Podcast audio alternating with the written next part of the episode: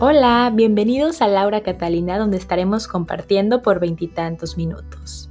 La idea es darnos cuenta de cómo los libros impactan nuestras historias personales y de qué manera esto nos inspira en la vida diaria.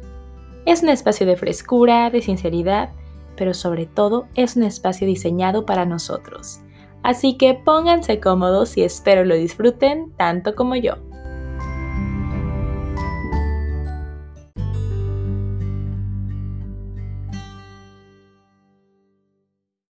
Hola, hola, ¿qué tal chicos? Bienvenidos a un nuevo episodio de Laura Catalina. Muy contenta de acompañarlos en otro nuevo episodio romántico, o sea, solamente ustedes y yo, donde voy a compartirles una historia de cuando yo tenía 11 años, sí, me parece.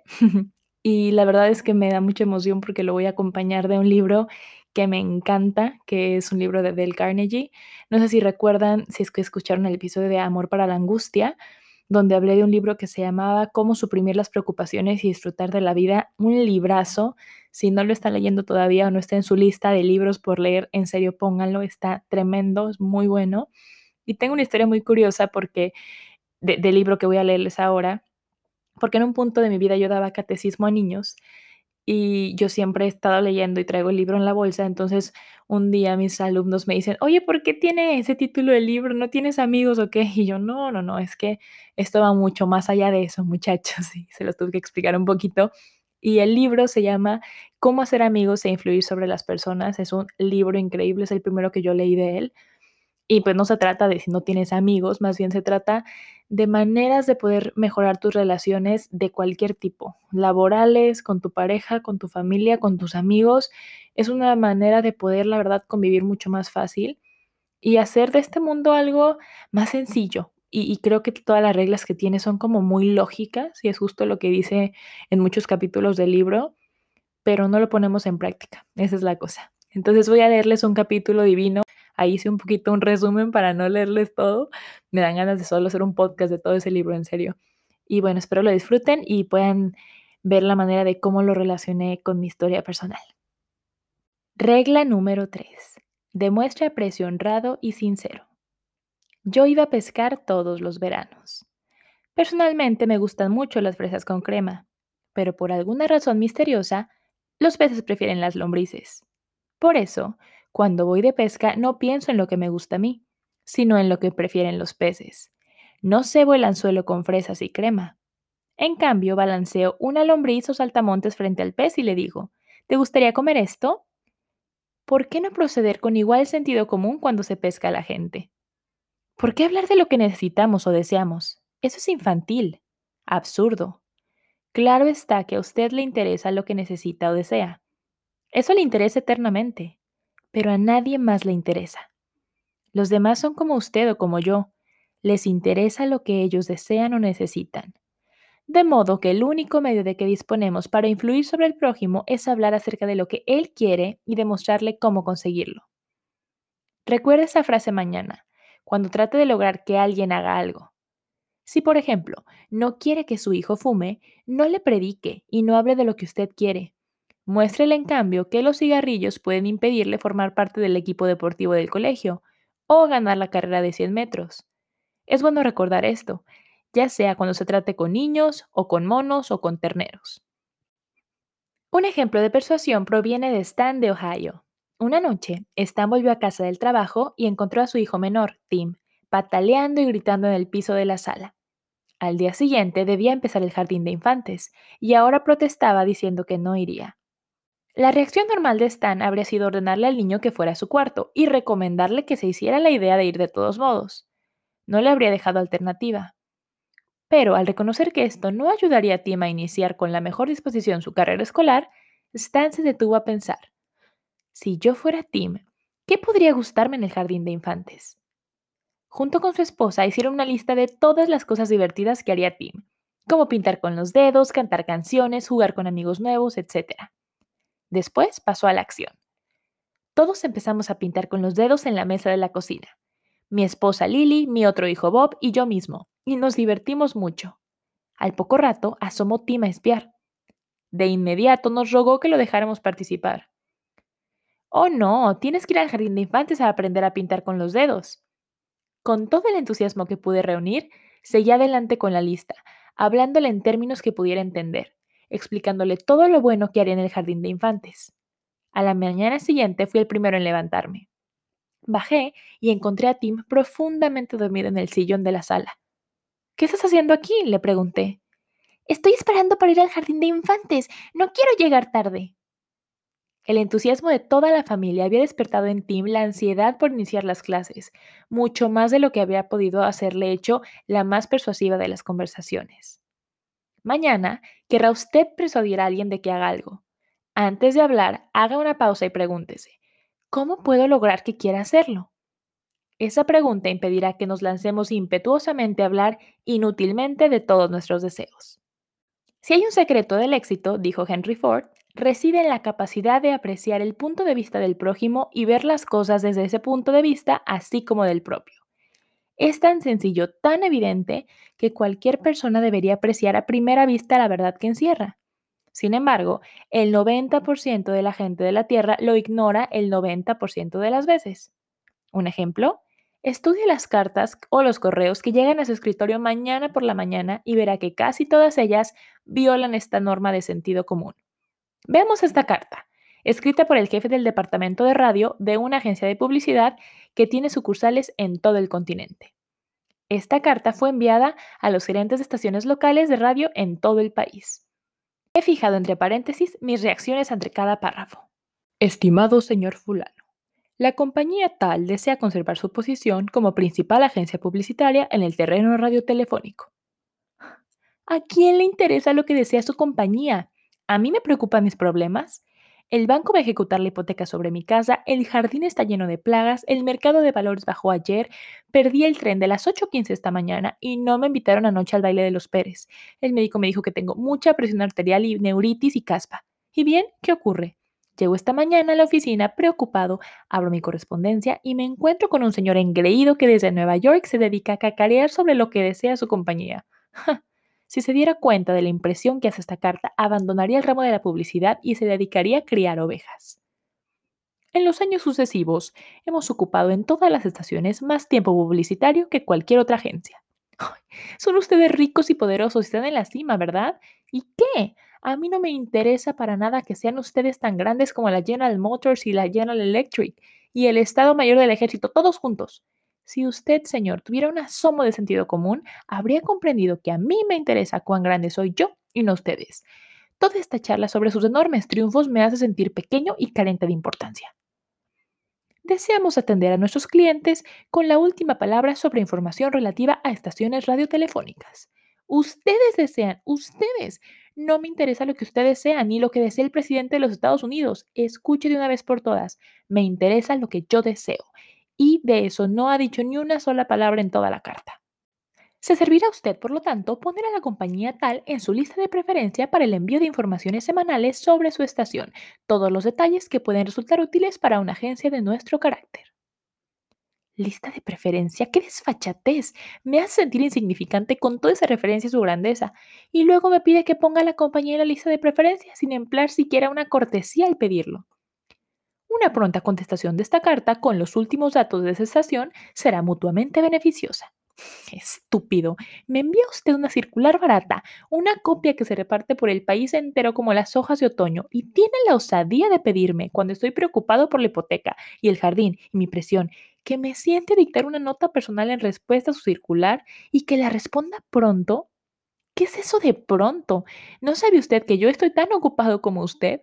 O al menos me gusta pensar que lo estoy. Y ya, que estamos en eso, ¿quién le dio derecho a impartirme órdenes? Dice usted que será mutuamente beneficiosa. Al fin, al fin empieza usted a ver mi punto de vista, pero de todos modos no me explica cómo puede ser beneficioso para mí.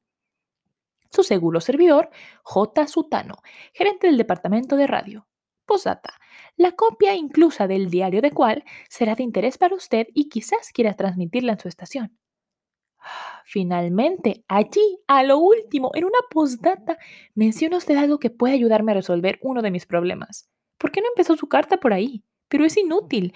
Un hombre dedicado a la publicidad, culpable de perpetrar tantas tonterías como me ha enviado usted, debe de padecer alguna enfermedad mental. Usted no necesita una carta con nuestras últimas novedades. Lo que necesita es un litro de yodo en la glándula tiroides.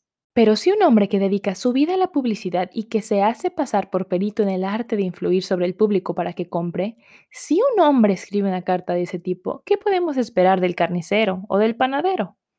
Barbara Anderson, empleada de un banco en Nueva York, deseaba mudarse a Phoenix, Arizona, en busca de mejor clima para la salud dedicada de su hijo. Usando los principios que había aprendido en nuestro curso, escribió la siguiente carta a 12 bancos de Phoenix. Estimado señor, mis 10 años de experiencia bancaria podrían resultar de interés para un banco en crecimiento como el suyo. En distintos puestos de la operación bancaria, como la Bankers Trust Company de Nueva York, hasta llegar a mi puesto actual de gerente de área, he adquirido conocimientos de todas las fases del mundo bancario, incluyendo relaciones entre depositantes, créditos, préstamos y administración interna. En mayo me trasladaré a Phoenix y estoy segura de que si me da la oportunidad podré contribuir al crecimiento de su institución. Llegaré a esta ciudad el 3 de abril y le agradeceré que me permita mostrarle cómo puedo ayudar a su banco a alcanzar sus objetivos. Sinceramente, Bárbara Anderson. ¿Recibió alguna respuesta a esa carta la señora Anderson? 11 de los 12 bancos la invitaron a presentarse para una entrevista y posteriormente tuvo que elegir entre las diversas ofertas de empleo. ¿Por qué? Porque la señora Anderson no les comunicó lo que ella quería. Les escribió exclusivamente sobre cómo podría serles de utilidad a ellos se concentró en los deseos de los bancos, no en los suyos. Miles de vendedores recorren hoy las calles cansados, decepcionados, sin buena paga. ¿Por qué? Porque solo piensan en lo que ellos quieren. No comprenden que ni usted ni yo queremos comprar nada. Si quisiéramos, saldríamos a comprarlo. Pero a usted y a mí nos interesa siempre resolver nuestros problemas. Y si un vendedor puede demostrarnos que sus servicios o sus productos nos ayudarán a esto, no tendrá que esforzarse por vendernos nada. Ya le compraremos nosotros. Y un cliente desea creer que él es quien compra, no que hay quien le vende. El mundo está lleno de personas egoístas, aprovechadas, de manera que los pocos individuos que sin egoísmo tratan de servir a los demás tienen enormes ventajas. No hay competencia contra ellos. Ver desde el punto de vista de la otra persona y despertar en esa persona un deseo ferviente de algo no debe confundirse con manipular a esa persona de modo que haga algo en contra de sus propios intereses. Ambos partidos deben salir ganando en la negociación. Tanto el banco como la señora Anderson ganaron gracias a la carta de ella, porque el banco gana una empleada valiosa y la señora Anderson un buen empleo. Si por leer este libro gana usted una sola cosa, una creciente tendencia a pensar siempre según el punto de vista de la otra persona y ver las cosas desde ese ángulo, si usted consigue tan solo eso de este libro, bien podrá decirse que ha subido un peldaño más en su carrera.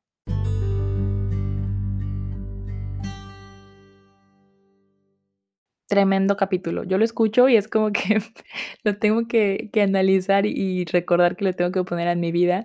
Simplemente como comienza el capítulo con todo esto de que cuando voy a pescar, pues no le doy al pez una torta ahogada, un pozole, pura comida mexicana, ¿no? Ando, ando antojada. Pero, ¿saben? Es esta cuestión de hay que pensar realmente en lo que el otro quiere y esto tiene que ver, o sea, no tiene que ver como que pongas al otro por encima de tus intereses o de que tú te pongas al último, no, porque al final de cuentas todo el tiempo en la vida estamos negociando, ¿no?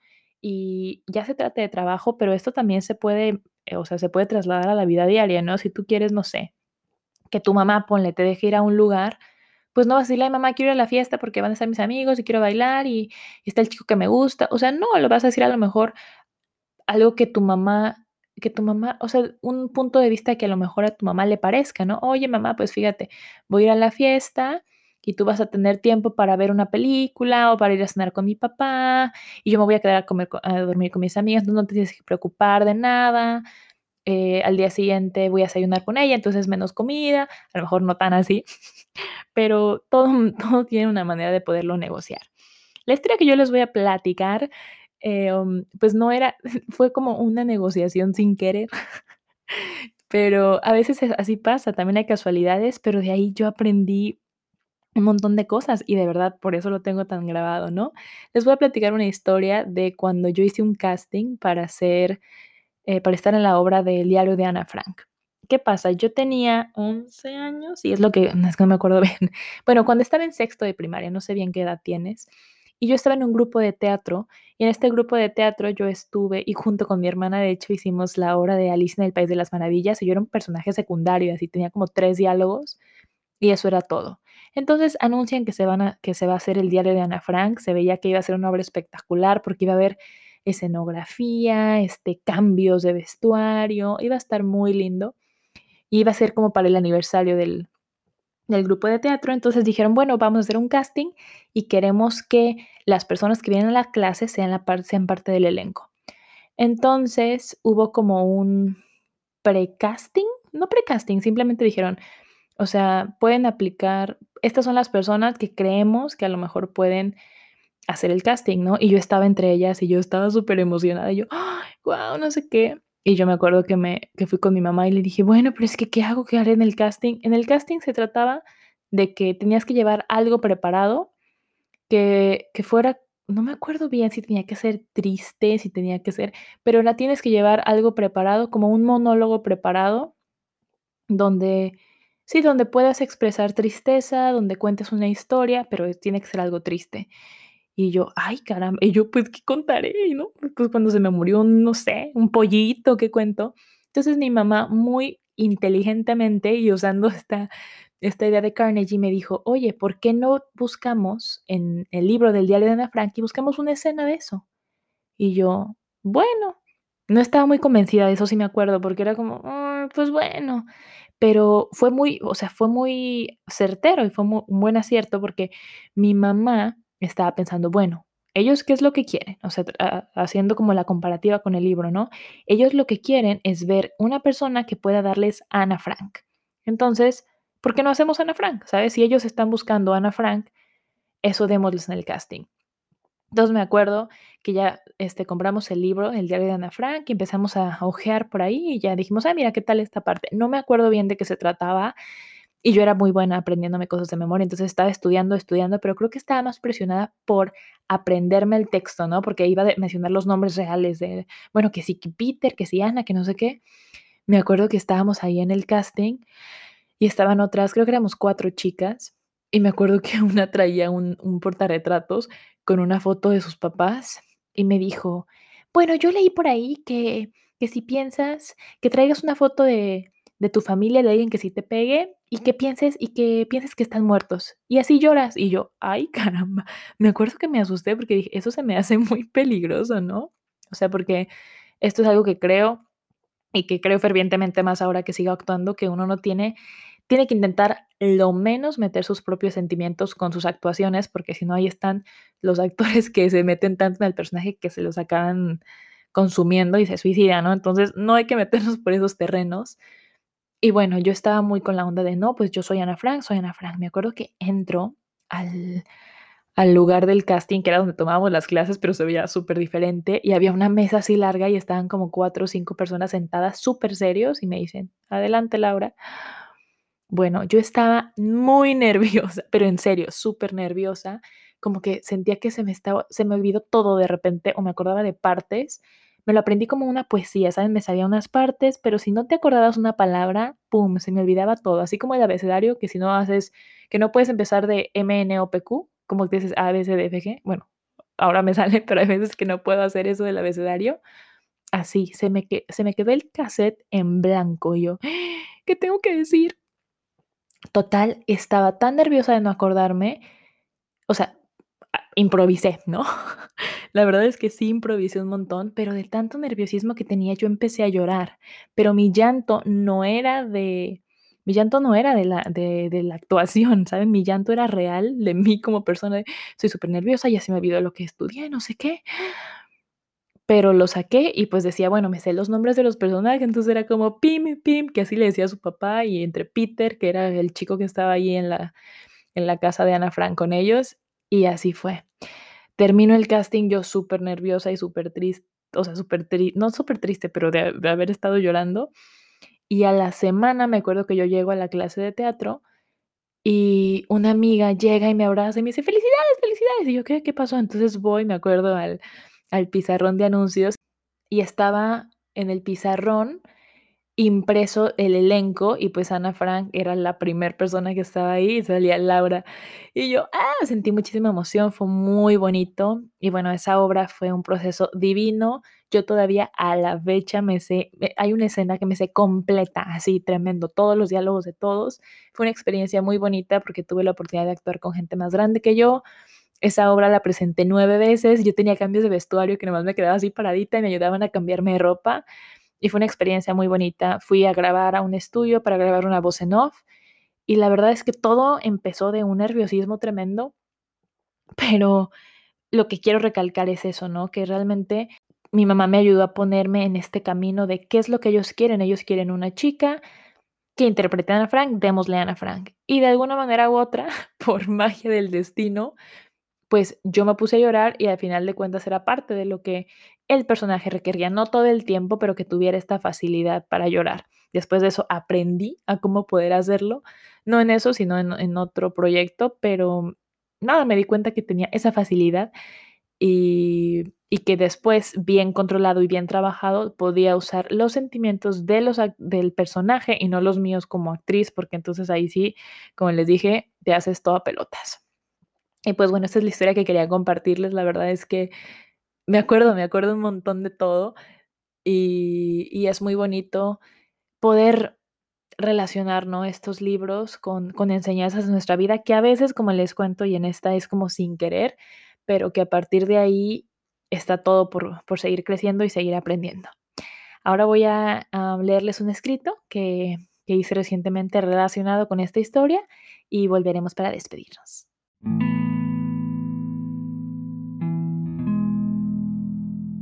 Miré por la ventana esta mañana y me encontré con la inmensidad del cielo infinito, el cual, como mi vida y la de todos, cambia. No es mentira cuando expreso que el cielo es perfecto. No es que sea feo o precioso, simplemente es lo que tiene que ser en ese momento y desde ahí da vida, con la lluvia y con el sol, con las nubes y el azul eterno. A veces estoy abrumada, preocupada, cansada, simplemente viviendo muy deprisa o muy lento y entonces se me cruza en la mirada, como se te mete por la nariz el café en la mañana y te hace suspirar, como la primer travesura de tu sobrino que te hace sonreír hasta con los ojos. Y por un instante todo se detiene, y me acuerdo del aquí y del ahora, y de lo pequeños e insignificantes que somos como humanos. Y a la vez me siento grande y poderosa, porque verlo me inspira a ser más, a soñar más alto, a saber que no hay bien y no hay mal, que hay oportunidades y la manera en que tomamos las cosas. El mirarlo me da tranquilidad y me hace recordar cómo plasmó Ana Frank en su diario. Mientras existe este sol y este cielo tan despejado, y pueda lloverlo, no podré estar triste. Mientras todo esto exista, y creo que existirá siempre, toda pena tiene consuelo, en cualquier circunstancia que sea, y estoy convencida de que la naturaleza es capaz de paliar muchas cosas terribles pese a todo el horror. Admiremos y agradezcamos esas cosas que nos dan paz, como los niños cuando dan la primer lamida a su helado, como una madre primeriza a quien le entregan a su hijo en brazos, como se me cierran los ojos después de un buen orgasmo, o cuando miro el cielito lindo, que es el mismo en todos lados. Agosto 2020, Laura Catalina. Esa frase de Ana Frank me encanta. Y para los que no sepan mucho de Ana Frank, Ana Frank fue una chica que vivió escondida junto con su familia eh, durante la Segunda Guerra Mundial. Ella y su familia eran judíos, entonces estuvieron casi dos años encerrados viviendo con otra familia y un dentista. Y bueno, el diario de ella es una historia real. Ella estaba escribiendo lo que le pasaba y justamente cuando estuvo encerrada pues estaba como en plena adolescencia. Entonces habla mucho de sus cambios físicos, emocionales, pero también sobre todo del estrés y la angustia de vivir encerrado sin poder salir, sin poder hacer nada, ¿no? Y ella decía, ella tenía una ventanita donde ella podía ver el cielo y eso le daba consuelo y eso le daba alegría. Ella era una, una chica súper alegre y la verdad es que interpretarla tantas veces en, en el teatro me, me llenaron mucho de su energía muy linda, que era mucho de disfrutar de la vida, de, de reír, de, de, estar presente, de jugar, de ser niña, de, sí, de disfrutar realmente. Entonces, si tienen oportunidad, busquen también un poquito de ella y de su vida, es súper interesante. Y bueno, espero les haya gustado mucho el capítulo de hoy, yo lo disfruté. Literal fue un clavado, ¿no? A mi, a mi pasado y a una de las cosas que más me gustan, que es el teatro.